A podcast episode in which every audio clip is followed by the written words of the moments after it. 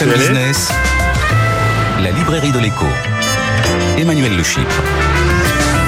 Bienvenue dans la librairie de l'écho, l'émission de BFM Business qui vous offre chaque semaine le meilleur de la littérature économique. Alors, c'est les fêtes Noël et qu'est-ce qu'on fait à Noël? Eh bien, on se retrouve avec ce qu'on aime, on offre des cadeaux, on se raconte des belles histoires qui finissent bien. Eh bien, c'est exactement tout ce que nous vous proposons dans cette euh, émission spéciale faite avec une invitée extraordinaire au sens littéral du terme. C'est euh, elle qui sera notre invitée dans la première partie euh, de l'émission. Si vous êtes fatigué, si vous êtes déprimé à l'issue de cette année éprouvante, eh bien écoutez notre invitée.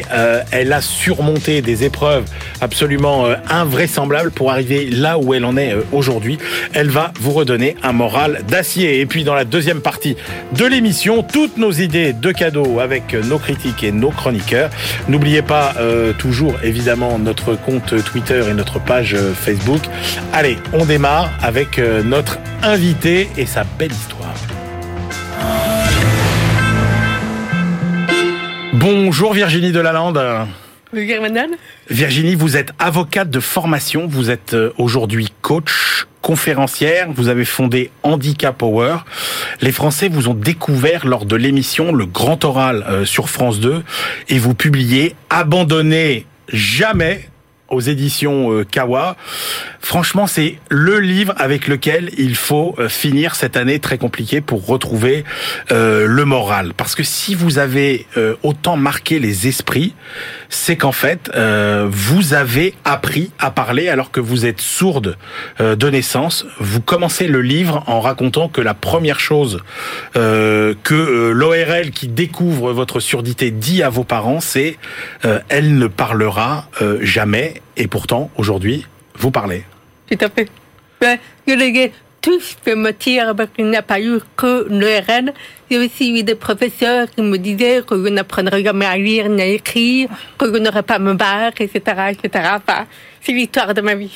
Alors, ce qui est incroyable pour, pour nous, c'est qu'en fait, la voix avec laquelle vous nous parlez aujourd'hui, euh, vous ne la connaissez pas, non. vous ne l'avez jamais entendue. Non plus et vous l'avez entièrement apprise. Euh, comment euh, Ma question, elle est bête, mais comment est-ce que vous avez appris à parler?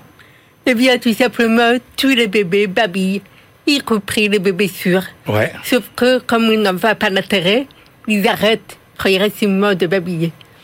L'intérêt de l'éducation précoce, l'orthophonie précoce, est de nous apprendre à conserver ce babillage et à construire tous les autres choses qui ne sont pas naturelles à partir des sons que tout le monde prononce. Donc l'orthophonie précoce, c'est une méthode euh, qui euh, est apparue finalement euh, il y a, y a, Dans les années 80. Dans les années 80.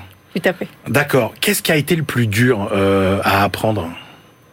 Certains sons, comme le E, le U, E, U, il n'arrive toujours pas. certaines consonnes, comme le R, le S, euh, me fait euh, galérer pas de plusieurs années. Parce que vous dites, en fait, euh, il y a la prononciation, c'est une chose, mais il y a aussi le, le, ton, le souffle. Exactement. Le ton, le souffle, la vitesse d'élocution, euh, euh, à quel moment il faut parler fort, plus bas, etc. Enfin, c'est tout ce qui coupe la communication. Est-ce que vous pouvez nous donner une idée de, de l'effort que ça représente? C'est-à-dire, c'était combien d'heures par semaine euh? Alors, c'est euh, trois heures par semaine, pas de 20 heures. Ouais, trois, donc, donc le, le, la voix que vous avez aujourd'hui, c'est le fruit de... Euh... 20 ans de travail. D'accord. Alors, euh, ma question est peut-être naïve. Pourquoi euh, vous avez voulu parler? C'est-à-dire que pourquoi vous ne vous êtes pas dit... Euh, bah, après tout, il y a la langue des signes qui permet de communiquer. Pourquoi vous avez voulu parler? Alors, au départ, je n'étais pas forcément un fan à part. Mes parents considéraient la langue des signes comme la langue des sages. Et c'est vrai qu'à l'époque, pour beaucoup de personnes, elle avait une connotation un petit peu particulière. Et euh, mes parents avaient à l'époque un bateau, donc euh, l'enthousiasme de leur bateau et euh, le côté un petit peu rebelle qui consiste à dire euh, je refuse qu'on décide de la vie de ma fille à ma place. C'est ma parole, elle parlera et vous verrez le résultat le jour où ça fonctionnera. Ah oui, donc et donc, faut résultat. D'accord, donc vos parents, ils vous ont toujours euh, poussé, Ils m'ont toujours poussé et soutenu, euh, cru à moi, finalement. D'accord. Alors, vous tirez quatre leçons euh, de cet apprentissage euh, de la langue. Vous dites, euh, c'est fondamental d'apprendre par le jeu. Oui. Parce qu'il faut s'amuser. Si on ne s'amuse pas, on s'ennuie. Ouais. Donc il faut absolument s'amuser pour apprendre rapidement et facilement. Vous dites, il faut quand même euh, prendre des, disci- des, des habitudes, avoir une discipline. Oui. Donc vous vous dites, la méditation, c'est pour vous, ça a été très important. Oui, parce que effectivement, la méditation me permet à chaque fois de me ressourcer, d'aller euh, reprendre de l'énergie que je n'en ai plus. Et dans le cas de l'orthophonie, quand on part pour 20 ans, alors, je ne savais pas à l'époque, parce que je ne sais pas si euh, Bah je oui. rappelle mais euh, quand on part pour un apprentissage, non, il faut absolument que ce soit inclus dans une routine quotidienne. Parce que sinon, on se dit, c'est un effort. C'est comme quand vous venez de courir, vous devez mettre une tenue, etc. Et puis vous vous dites, c'est lundi matin à 8 heures, vous ne vous plus la question, c'est normal pour vous. Ouais, ça c'est la, la, la discipline. Oui, vous citez, c'est Mark Twain qui dit euh, ils l'ont fait parce qu'ils ne savaient pas que c'était impossible, fait. euh, euh, notamment. Alors l'objectif à long terme, et alors surtout, moi c'est ça qui m'a plu. Euh, vous dites, il faut pas vouloir être trop perfectionniste. Non, parce que vous voyez, au bout de 20 ans, il y a toujours des petites choses qu'on ne veut pas. Donc si je continue à persévérer, je pars de la frustration. Mais que les derniers mètres sont les plus difficiles. C'est là où euh, on est vraiment dans le détail, dans le perfectionnisme. Et à un moment donné, on s'aperçoit dans la vie que si 90% du travail permet d'arriver au résultat qu'on recherche, et moi, mon résultat était la communication avec les gens. Même s'il nous manque ces 10% qu'on aimerait avoir, et pour lesquels on travaille quand même, et qu'on n'arrive pas à les avoir, c'est soit on ne communique pas du tout, soit on laisse traîner. Ouais. Et donc, j'ai fait le choix de dire, bah, je fais 90% du travail, en m'approchant des gens, en apprenant à parler. Et maintenant, je vais laisser ces 10% qui me manquent à faire de la part de ces personnes qui veulent parler avec moi. Alors justement, ça, parce que vous dites bon, communiquer, c'est bien, mais après euh, il y a la scolarité, Oui. euh, il y a les études. Comment ça se passe quand vous rentrez euh, à l'école? Alors, pour moi, très bien, puisque je ne me sentais pas différent des autres.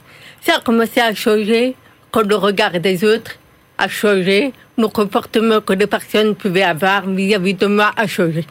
C'est-à-dire que petite, j'étais dans l'imitation. Exactement comme un perroquet, je disais qu'on me disait de faire, je faisais que les autres faisaient, et voilà.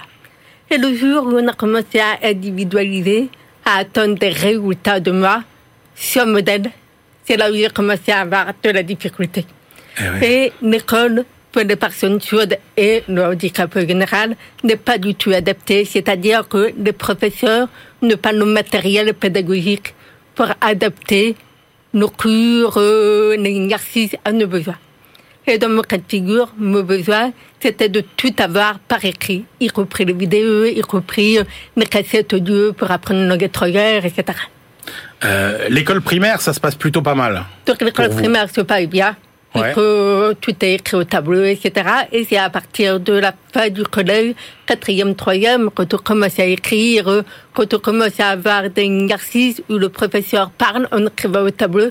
Ah, là, donc on ne voyait plus ses Ah oui, lèvres. fait, vous, vous, li- vous lisez sur les lèvres de vos interlocuteurs. C'est comme ça que vous comprenez. Ah oui, donc quand le professeur a le dos tourné, bah. Mais quand il vous donne le cours fil. en écrivant en même temps, il faisait des schémas euh, en mathématiques ou en sciences. Si on se retournait, oui, tu étais obligé de l'interpeller en permanence, tu étais obligé de me mettre debout et puis euh, euh, de me déplacer. Enfin, je n'étais pas du tout conçu pour que ce soit confortable et pour le professeur et pour moi. Quand on a un handicap comme le vôtre, euh, bah, on, on- on a un problème d'estime de soi. Oui, On, a un sentiment d'infériorité presque. Oui. Je veux dire, et ça- comment on le gère ça? Alors, à l'adolescence, assez mal en général. Il y a assez peu de personnes de l'adolescence autour de moi qui l'ont bien vécu. Étonnamment, les personnes qui le vivaient bien étaient des personnes qui avaient un entourage qui était extrêmement bienveillant, positif, moteur. Et c'était des personnes à qui on avait expliqué à quel point la différence pouvait être une force, une source de richesse. Donc, je m'explique. Personnellement, j'ai toujours vu le handicap comme un défaut. Je ne peux pas téléphoner, je ne comprends rien en groupe, euh, le karaoké, euh, le cinéma, euh, euh, euh, tout ce qui est odieux est un problème pour moi. mais personne ne m'a jamais ouvert les yeux sur tout ce que je pouvais faire grâce à mon handicap. Ah ouais. Tout le côté positif, le fait d'être différent. Et je développe en fait énormément de choses du fait de notre singularité. Déjà, un, pour essayer de rentrer dans le moule, même si on n'arrive pas toujours. Et deux, parce qu'en fait, on est sensible à un certain nombre de choses auxquelles tout le monde n'est pas sensible. Et donc, on a des opportunités, des idées, une manière de faire différente. Ah ouais. Et parce que euh, euh, ce qui va d'ailleurs avec euh, euh, l'estime de soi, c'est le, le- votre rapport à l'ego. Et Oui. vous vous dites, euh, bah moi j'avais quand même un ego important, et, et le fait d'avoir de l'ego, ça m'a à la fois pourri la vie, Hmm. mais euh, ça m'a aussi sauvé.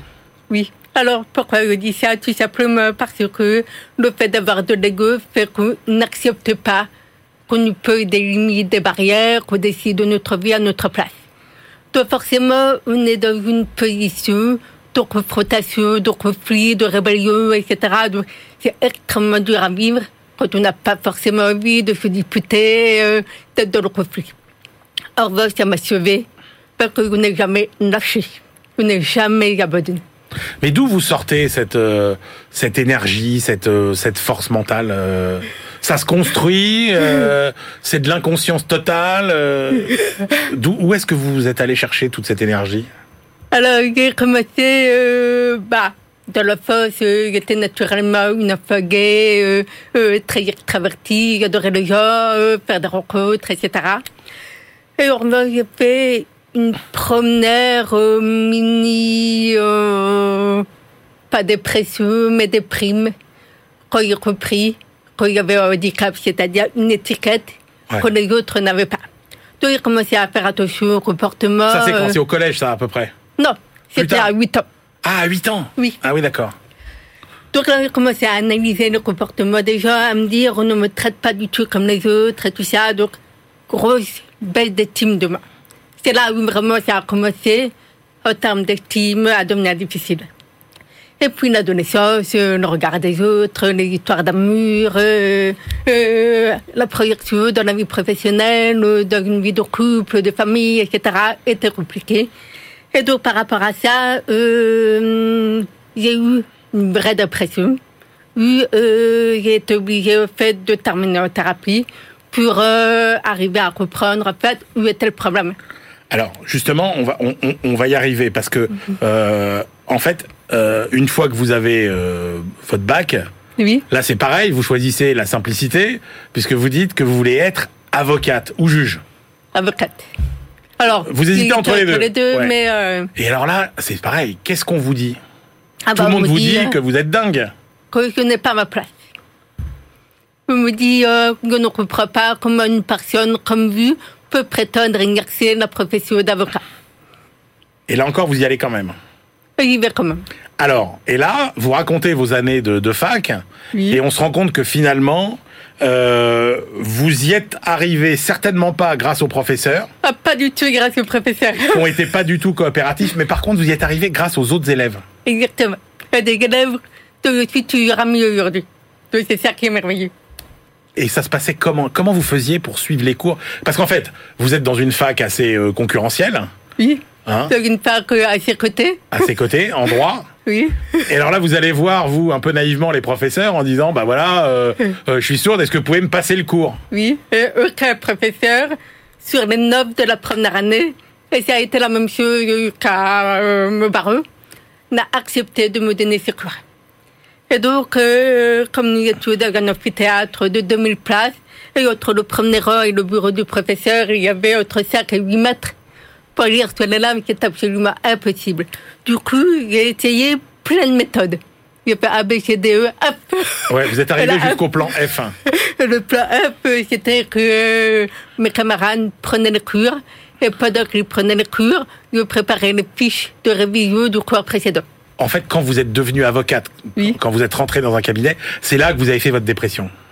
Alors, non, ma dépression, je l'ai fait un petit peu plus tard. Je l'ai fait, en fait, pendant que je vivais mon expérience professionnelle en Suisse.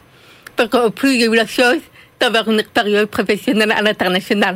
J'ai travaillé au Canada, j'ai travaillé aussi au plus de la France. Et là, mais qu'est-ce qui se passe? C'est-à-dire qu'en gros, c'est une accumulation de, ça.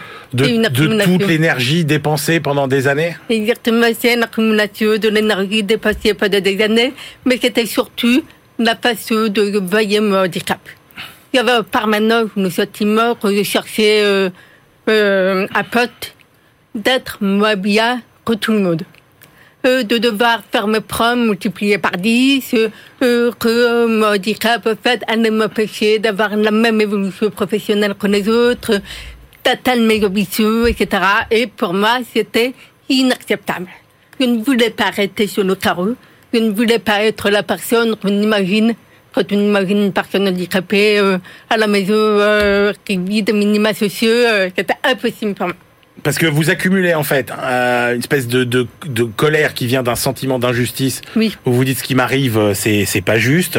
Euh, combiné euh, au manque de confiance en soi, Oui. plus le regard des autres Voilà.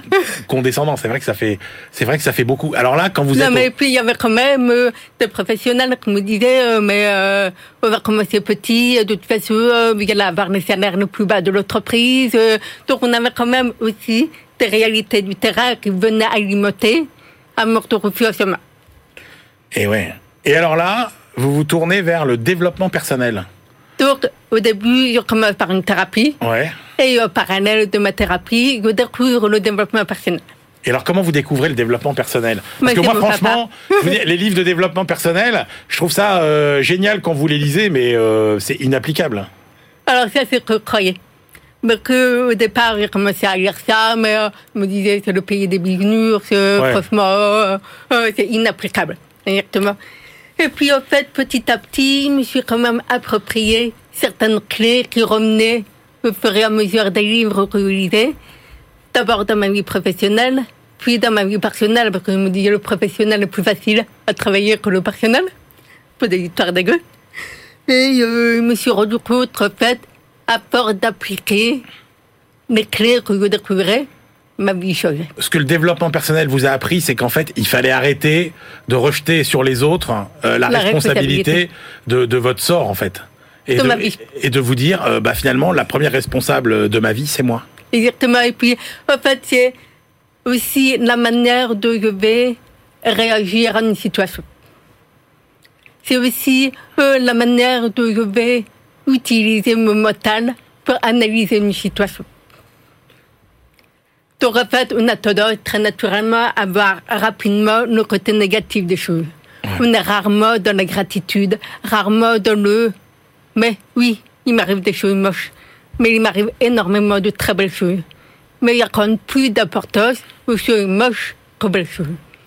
Il y a quand même plus d'importance à la personne qui m'a dit euh, non mais tu es nul, tu n'as pas ta place parmi nous, qu'à toutes les personnes qui m'ont aidé, toutes les personnes qui sont mes amis, qui me soutiennent, qui me disent mais tu es la meilleure, etc. Pourquoi? C'est une personne contre 90 personnes. Il y a un problème. Ouais. Et qu'est-ce que vous donnez comme conseil aux gens qui, euh, euh, qui là, euh, se sentent euh, laminés par cette année euh, complètement euh, absurde de, de, qu'on vient de vivre. Alors, je pense que cette période très particulière que nous vivons quand même est aussi une invitation à s'occuper de soi, à partir à notre recherche, notre recherche intérieure, euh, à réaliser toutes les envies qu'on avait envie de réaliser, mais que raisons, le travail, pas euh, la famille, les enfants, la vie de tous les jours, la routine, je ne réalise pas. Donc c'est vraiment le moment aujourd'hui de vous intéresser à vous, de vous occuper de vous et de prendre soin de vous. Et qu'est-ce qui vous a retenu dans les moments les, les plus euh, les plus difficiles? C'est-à-dire qu'est-ce qui vous a maintenu à flot? Parce qu'à un moment vous pensez au suicide même. Oui, moi je ne l'ai pas passé, je l'ai organisé. Donc, euh, en fait, euh, ce qui m'a maintenu à flot, c'est qu'à chaque fois, j'avais toujours l'espoir qu'à un moment donné, ça aille mieux. Jusqu'au jour où tout espoir est tombé. Et en fait, c'est la thérapie qui m'a permis justement de retrouver cet espoir, de retrouver en fait une porte de sortie où je disais autre chose est possible.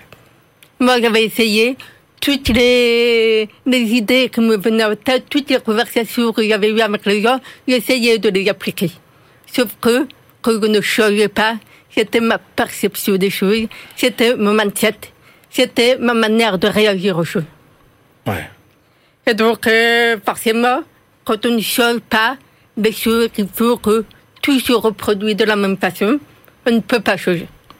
Ouais. Donc, en fait, il faut changer tous les paramètres un par un, et vous allez voir votre vie complètement transformée. Alors, ça c'est vrai, mais ce qui est passionnant, c'est votre expérience après dans la grande entreprise. Où là, vous arrivez et, et alors là, vous vous rendez compte qu'en fait, la grande entreprise n'est absolument pas prête euh, pour euh, accueillir euh, des personnes handicapées, mais n'est pas prête non plus du tout pour penser une offre à destination des, des handicapés. Vous travaillez dans un grand groupe d'assurance Alors, j'ai travaillé plus maintenant. Alors plus maintenant, bien sûr. mais- Mais vous avez travaillé. Alors, Oui. ça se passait comment euh, Quelles désillusions vous avez rencontrées Qu'est-ce qui s'est euh, ben, Ça se passe comment quand on arrive dans une grande boîte et qu'on pense que ça y est, ça va bien se passer finalement? Bah non. Alors, euh, ce qui a été difficile dans le premier temps, c'est que je pensais que dans les grandes entreprises, de faire tout, me peut être aménagé.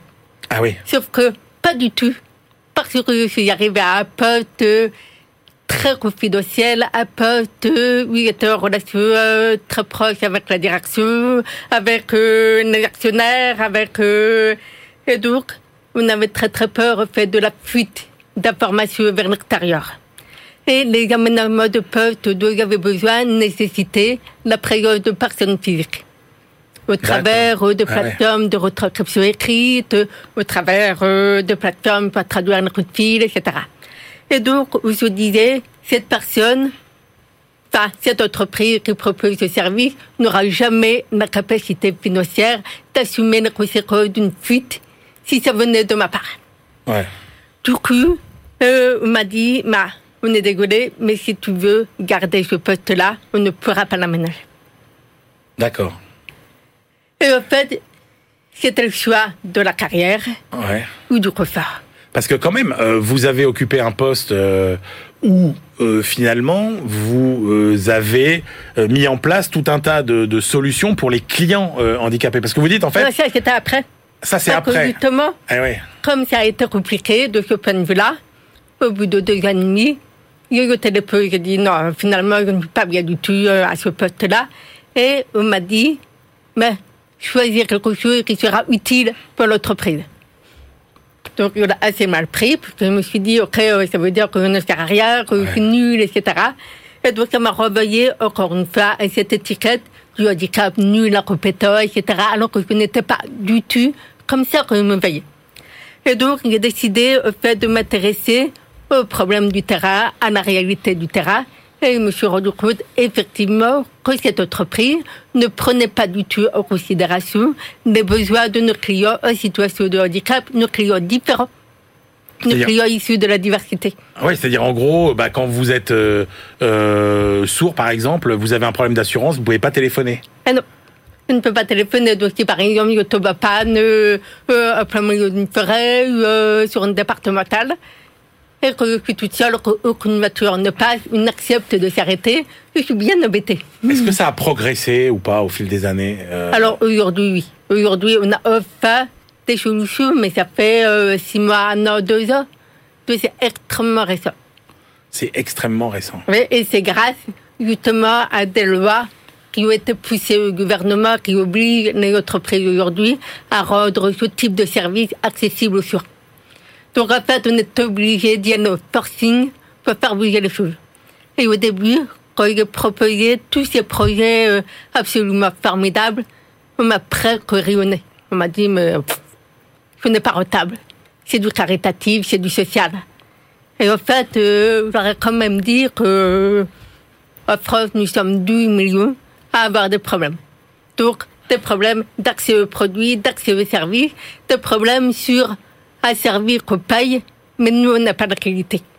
Parce que ce n'est pas adapté pour nous. Donc, on paye le même prix que tout le monde. Et en fait, il ne faut pas raisonner au social, il faut raisonner à part de marché. Eh oui. Et en fait, les rares entreprises offrent qui aujourd'hui ont compris en fait cette notion d'accessibilité universelle, c'est celle qui rafle nos personnes. Donc aujourd'hui, offre avoir 1% de part de marché supplémentaire pour beaucoup d'entreprises, c'est le Graal. Or, 2 millions de Français en situation de handicap, ça représente 18% de la population. Donc 18% de marché potentiellement supplémentaire. Voilà la martingale pour cette année 2021, les marchés auxquels il faut s'intéresser. Je vous avais dit, euh, c'est vraiment euh, une très belle histoire que celle de Virginie de Lalande. Abandonnée, point d'interrogation, jamais, point d'exclamation. C'est aux éditions Kawa. Merci Virginie de Lalande d'avoir fini l'année euh, avec nous dans la librairie de l'écho. On se retrouve tout de suite pour la deuxième partie de l'émission, les livres que nous vous conseillons de mettre sous le sapin. BFM Business, la librairie de l'écho.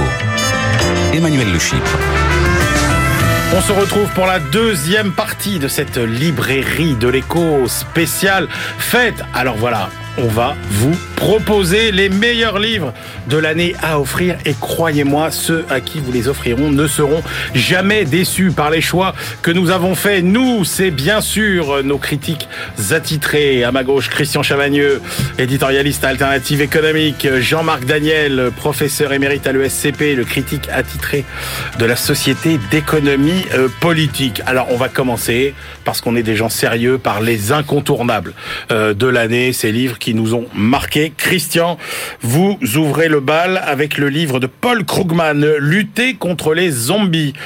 Chez Flammarion. Chez Flammarion, tout à fait. Bah, euh, c'est Krugman, donc c'est toujours intéressant. C'est une quinzaine euh, d'années de chroniques du New York Times, les meilleures.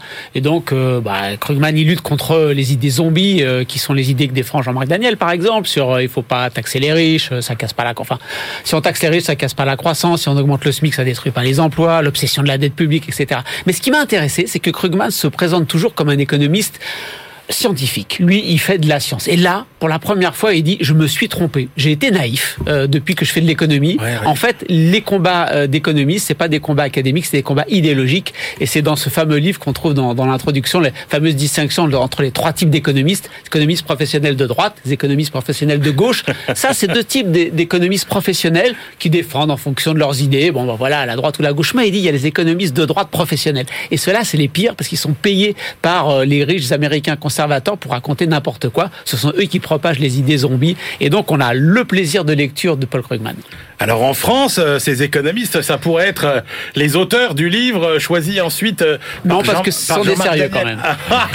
Je dirais ceux-là sont des économistes professionnels de droite. Le repas de Noël, il commence très fort. Oui, voilà, il est obligé de concéder deux choses. La première, il n'a pas dit que Paul Krugman était prix Nobel d'économie. Vous avez remarqué, il peut pas parler, il peut pas le dire, il peut pas, ça lui arrache la bouche de dire prix Nobel d'économie.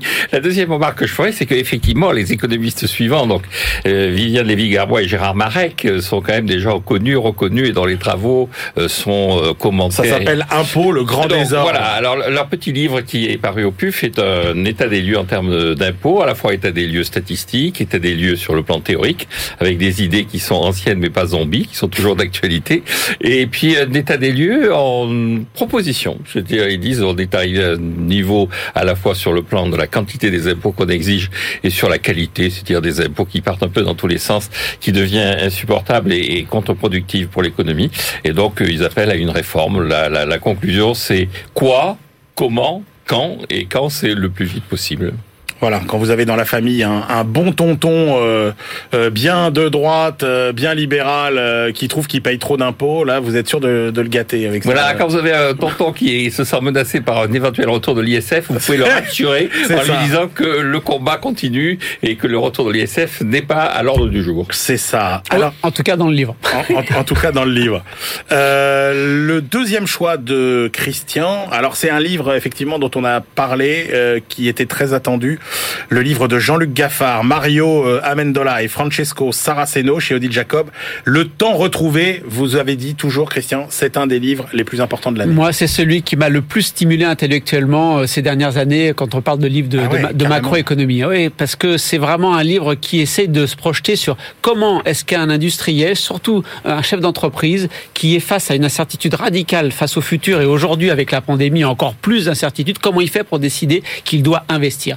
Bien sûr, on, a Keynes, hein, et les auteurs nous disent on va s'appuyer sur Keynes, mais Keynes, euh, il nous dit euh, bon, c'est lié aux esprits animaux des entrepreneurs, c'est lié au niveau du taux d'intérêt, mais Keynes préoccupe de l'investissement comme soutien à la croissance à court terme. Eux, c'est comment on fait pour se projeter complètement dans l'avenir, pour avoir un vrai projet industriel, commercial de moyen long terme. Ils nous disent il faut des euh, des, compétences, des constats partagés hein, entre les fournisseurs, les banquiers, l'industriel. Il faut qu'on ait la même vision de l'économie ensemble. Il faut des financeurs de long terme et non pas des actionnaires qui passent son temps, passent leur temps à acheter et vendre des actions. Il faut des contrats de travail de long terme, du CDI, parce que c'est comme ça qu'on peut investir dans ses salariés et qu'on peut prévoir euh, l'avenir. Vraiment un livre très intéressant. Il y a une bonne partie très critique de la théorie dominante qui nous dit, vous savez, hein, quand, euh, quand un, un industriel a des problèmes, ben, ça s'écarte de l'équilibre et puis ça finira par revenir à l'équilibre et tout fonctionne à l'équilibre. Pas du tout. C'est pas comme ça que ça fonctionne. Une vraie réflexion très stimulante, qu'on soit d'accord ou pas, de macroéconomie.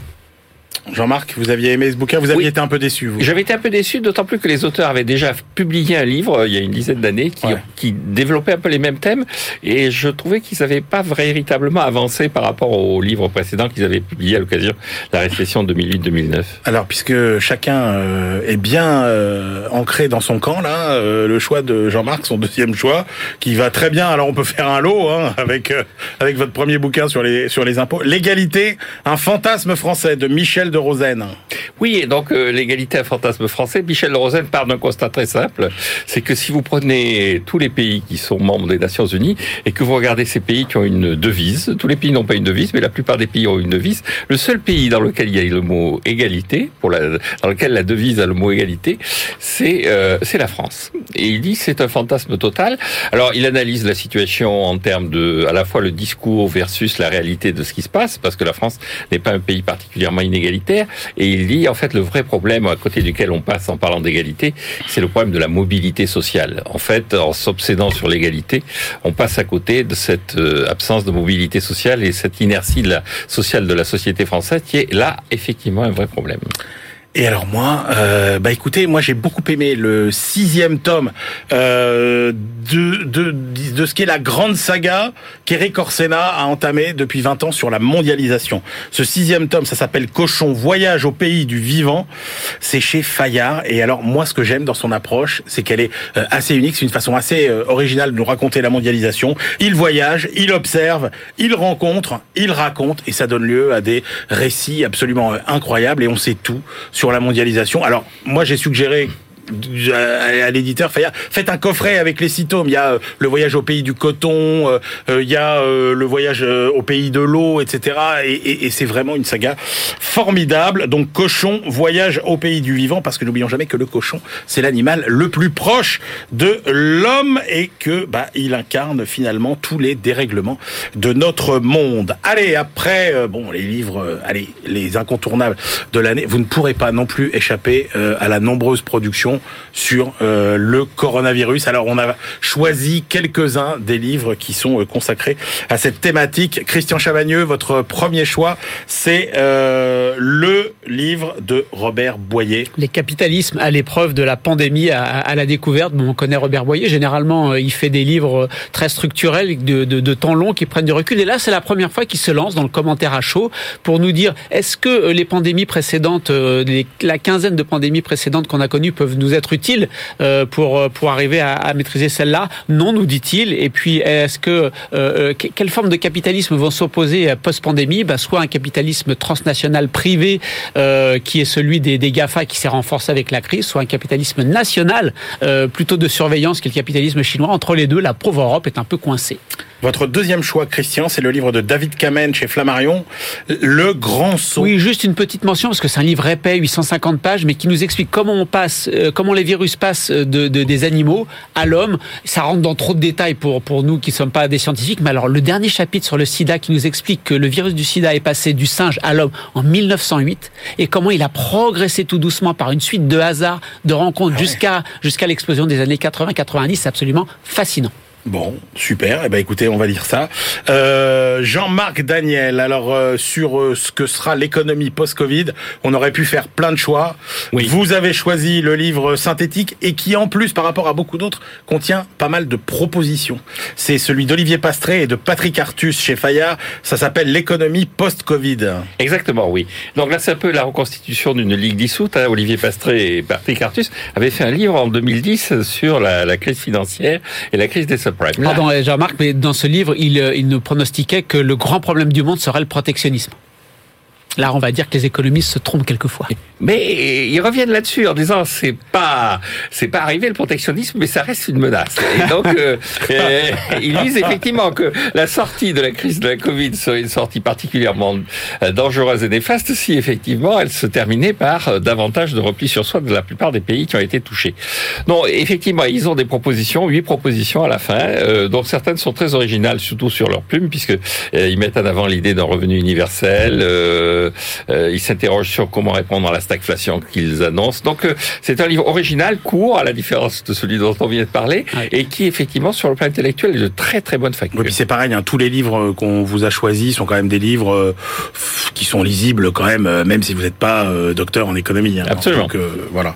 Euh, et ben écoutez, moi j'ai pris une BD parce que les BD quand même à Noël c'est sympa. Je vous avais déjà parlé du premier tome euh, de La Chute euh, de Jared Muralt. C'est un auteur de BD euh, suisse allemand. C'est publié chez Futuropolis. Et La Chute, eh bien c'est l'histoire euh, d'un père avec ses deux enfants qui cherchent finalement à survivre dans euh, un monde qui traverse sa crise sanitaire la plus grave depuis des décennies, sa crise climatique la plus grave depuis des siècles, sa crise économique là aussi parmi les plus graves de son histoire. Le premier tome était passionnant et le deuxième tome vient de sortir et j'avoue qu'on n'est pas déçu, sachant, rappelons-le, hein, les amis, que tout ça a été écrit avant avant euh, le euh, la Covid 19. Franchement, c'est un cadeau euh, absolument euh, formidable. Les cadeaux euh, qui marchent aussi, c'est les enquêtes, les récits, euh, pas seulement les livres autour des idées. Donc là, euh, vous nous avez fait une petite sélection, Euh, les amis. Si vous avez euh, la cousine euh, écolo, euh, vegan, ça vous manquerait pas de l'avoir sans doute à table. Là, c'est le, le prochain choix de Christian et pour elle. C'est Toxic Buyer de Martin Boudot, qui est un, un- journaliste d'investigation qui nous fait un petit tour de l'industrie chimique à travers Bien sûr, une, entreprise emblématique qui est, l'entreprise allemande Bayer. Génial au début de son histoire. Elle invente l'aspirine, ça nous aide beaucoup. Malheureusement, juste derrière, elle invente l'héroïne.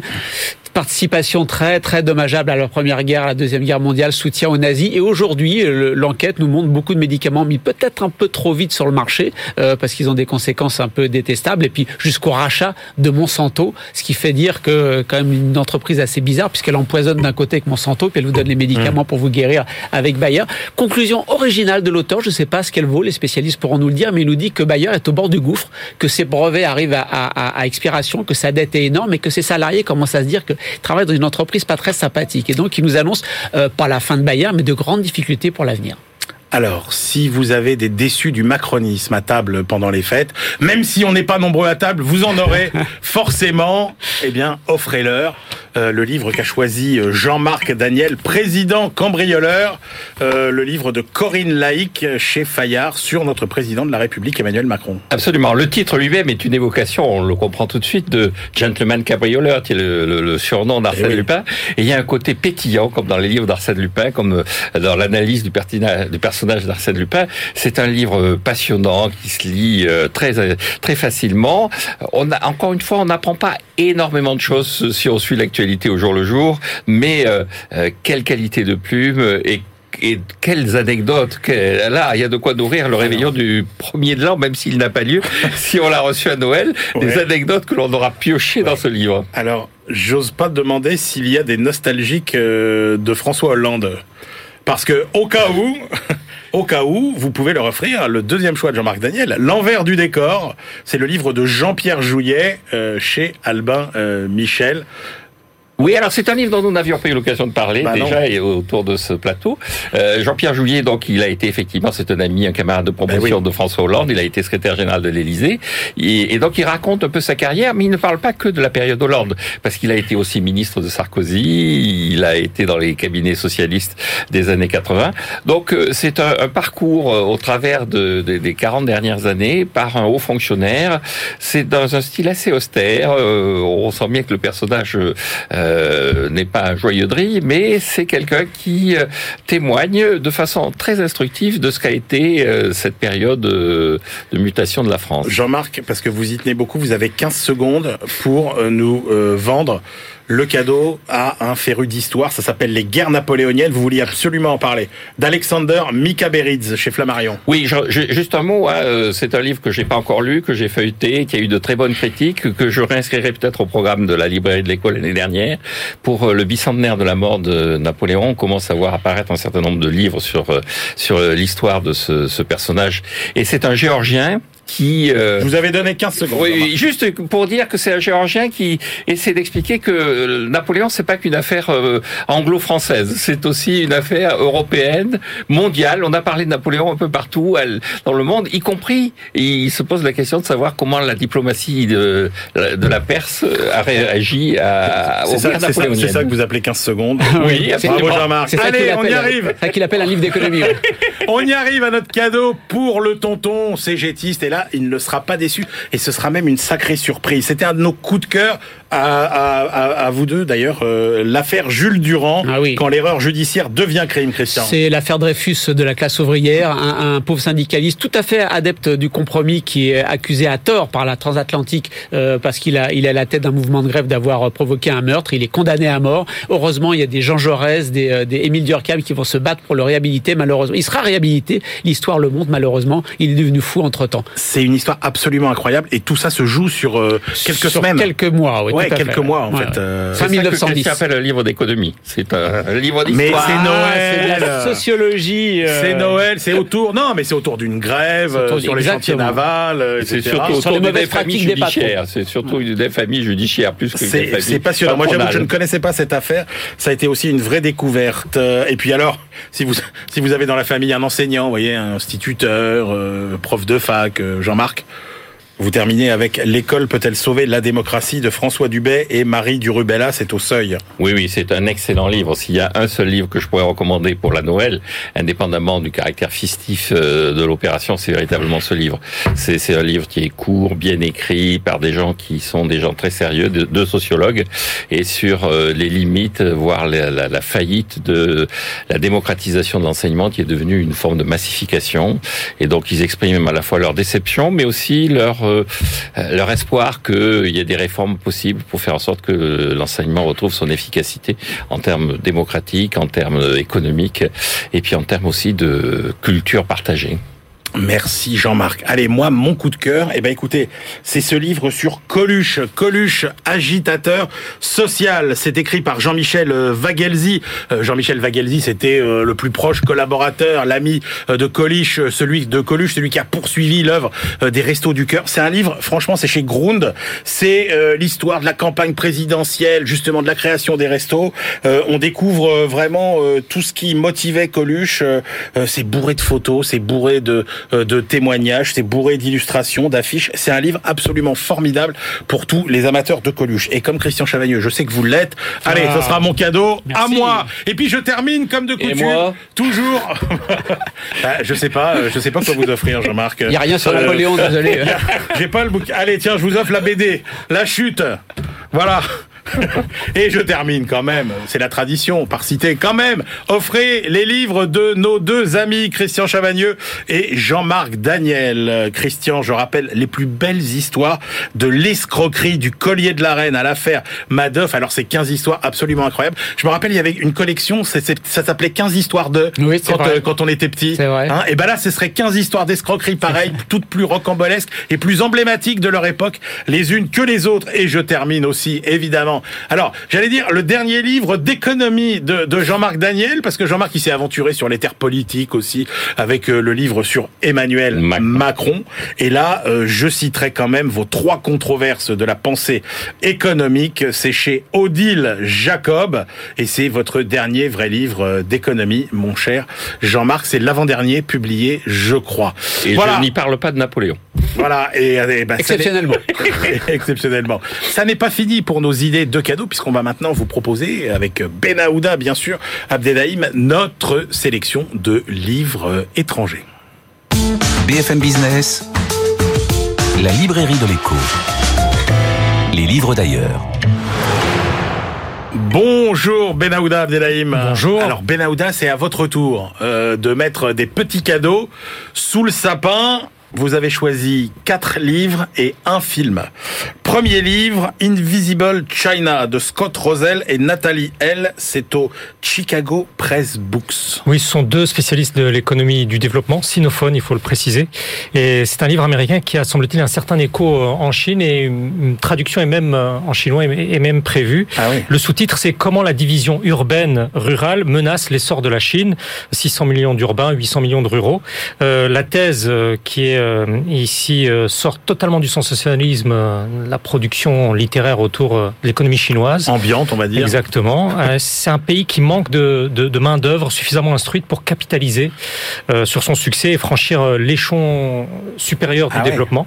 Euh, démonstration, euh, parce que contrairement aux apparences, nous disent ces, ces deux économistes, la Chine subirait une crise du capital humain euh, qui ne serait toujours pas traitée à sa pleine mesure, parce que 30% seulement de la force de travail euh, de ce pays en 2020 est titulaire d'un diplôme du secondaire, euh, ce qui est le taux le plus bas parmi euh, l'ensemble des pays dits à revenus intermédiaires euh, dans la typologie euh, de la Banque mondiale.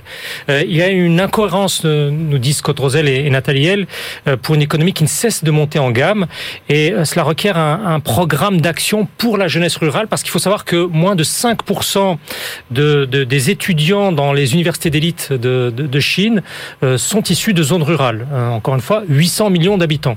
Et euh, comment Alors, euh, eux, leur solution, ce sont des transferts euh, monétaires conditionnels aux familles pour que leurs adolescents ruraux poussent leurs études plutôt que basculer vers un salariat peu qualifié. C'est en rendant visible cette Chine invisible que le saut qualitatif aurait lieu selon les auteurs. D'accord, bah, au moins c'est original. Vous avez choisi ensuite Ben Aouda le livre Brand New Nation de Ravinder Kaur, Stanford University Press. Alors, c'est le livre d'une universitaire indienne euh, qui enseigne à Copenhague, à l'université de Copenhague. ouais. Euh, Ravinder Kaur euh, considère que, que l'Inde est, est- est en cours de reconditionnement de reconditionnement marketing afin de devenir une marque, celle d'une nouvelle nation, euh, par le pouvoir politique pour euh, vendre cette marque aux investisseurs étrangers. Euh, la démonstration est percutante. Euh, bâtir autour de, de, de, de la marque Inde un désir euh, d'investissement, d'investissement émotionnel des consommateurs mondiaux euh, au-delà de l'économie, un peu comme le font les, si bien les, les Américains. Alors même qu'est à l'œuvre, nous dit euh, euh, l'auteur, un nationalisme confessionnel euh, et culturel, le gouvernement de Narendra Modi euh, mène une politique affichée, marketée, je cite, ouverte aux entreprises, où c'est maintenant cette forme de capitalisme qu'est dévolu le rôle de ciment de la nation indienne. Et pour cela, une panoplie de techniques publicitaires est, est- est mise en œuvre autour d'un vendeur en chef, le Premier ministre, Narendra Modi, avec un ultranationalisme euh, qui serait alimenté par l'inve- l'investissement. Vous pouvez imaginer combien euh, cette thèse et cette théorie suscitent de débats en Inde. Eh Oui, l'Inde ne serait pas seulement euh, le paradis des informaticiens de, Bangalore. Allez, troisième livre, Ben Aouda, Traveling While Black de Nanjala Niabola, Rubens fils. Alors, C'est l'éditeur. Exactement. Alors c'est les vacances, euh, les vacances de par le monde, vues et vécues par une analyste politique kenyane euh, qui vit à Nairobi. Ouais. Euh, le tourisme avec un œil, un œil très rarement évoqué, celui d'une femme noire. Euh, qui a les moyens de voyager. Euh, Nanjola Niabola euh, décrit comment lorsque vous êtes noir, la couleur de la peau fait partie intégrante de votre expérience du voyage. Euh, la détente euh, n'est pas exactement celle des autres. Elle nous explique ça parfaitement. C'est une différence marquée qui commence, bien entendu, dès la police euh, des frontières et puis à chaque étape de, de, du séjour. L'écrivaine rap rapporte comment euh, sa couleur de peau a pu euh, lui faire connaître une expérience de, de, voyage tout à fait à part, euh, même alors qu'elle n'y pensait même plus elle au départ. Euh, L'auteur varie sans cesse les perspectives, les questionnements, où une personne noire ne traverse pas euh, les barrières mentales de la même façon en voyageant entre Nairobi et Ah le ouais. Cap, Ah, et puis entre Berne et Vienne, Ouais. euh, où la présomption de richesse, nous dit-elle, et de pouvoir n'est à peu près jamais de votre côté dès lors que vous sortez du continent africain. En gros, vous êtes perçu pauvre même en étant riche et elle montre comment ça la, dessert la dessert même gravement au Népal et comment ça l'invibi- invibilise pardon euh, au, au Burkina Faso alors qu'elle ne s'y attendait pas du tout et c'est ce qui rend euh, son voyage tout à fait différent. Alors, le dernier livre que vous avez choisi, Benahouda, c'est The Tyranny of Merit euh, par Michael G. Sandel et c'est aux éditions Penguin. Bon, alors là, on est dans le classique traditionnel américain. Ouais. Euh, Michael Sandel qui livre une nouvelle approche de la notion de mérite. Euh, c'est un professeur de philosophie politique euh, à Harvard très cité, révéré, et qui doute de euh, l'éthique méritocratique américaine. Ah oui. Euh, c'est un idéal, selon lui, qui ne corrigerait à la marge, qu'à la marge, euh, la, la situation de, de, de très nombreux Américains. La proclamée en Amérique, selon l'auteur, est endurcie, s'est endurcie, pardon, en une aristocratie héréditaire. Euh, pour le professeur Sandel, cette société qui glorifie la chance initiale, qui est en fait déguisée en, mérite ultérieur, euh, ne reconnaît pas l'interdépendance, une rhétorique du mérite sacré qui servirait de politique de l'humiliation, selon lui. Alors aider ses enfants à d'abord interpréter la contingence de son propre succès deviendrait euh, l'impératif pour éduquer aux États-Unis. C'est un livre qui, bien entendu, suscite forcément euh, des chocs et des contre-chocs intellectuels. Bon, il n'y a pas qu'en France que l'ascenseur social euh, connaît quelques ratés. Et alors, vous avez choisi pour terminer, Benahouda, un film, Mossoul, de euh, Matthew Michael Carnahan. C'est euh, sur Netflix Oui. qu'on peut voir ce film. Alors c'est, et il faut le savoir, c'est produit par les frères Russo. Les frères Russo sont, qui comptent parmi les principaux metteurs en scène de, de, de l'univers Marvel, euh, les Avengers, etc. Ouais. Et c'est frappant parce que ça montre la capacité euh, qu'a Hollywood de parfois, parfois rarement, mais parfois sortir totalement euh, du canevas dans lequel on, l'attend. Euh, c'est une unité spéciale d'intervention de la, police irakienne qui a existé dans la, deuxième ville d'Irak, euh, qui finissait d'être dominée par l'organisation de l'État islamique. Euh, c'est un film entièrement tourné en arabe dialectal irakien Ah oui. et euh, sous-titré bien entendu.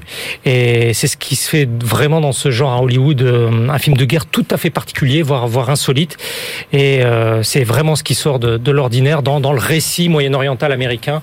Bon, même si la fin est très hollywoodienne, mais en tout état de cause, c'est vraiment un, un film très intéressant pour voir ce qu'est l'Irak contemporain et pour voir les conséquences de l'invasion de l'Irak en 2003 par les États-Unis. Eh bien voilà, mesdames et messieurs, pour finir, c'était le tour du monde des livres à offrir euh, par euh, notre globetrotter Benahouda Abdelhaim, plus un film à regarder si vous avez le temps pendant euh, les vacances. Et ben voilà, c'est la fin de cette librairie de l'écho des fêtes. On vous souhaite qu'elle soit, bah écoutez, agréable autant que faire se peut. Et puis on se retrouve avec grand plaisir début janvier. Vous allez voir, tous les livres qui nous sont annoncés pour le début de l'année vont notre régal et le vôtre aussi, j'espère. Encore une fois, passez de très belles fêtes et on se retrouve très vite début janvier.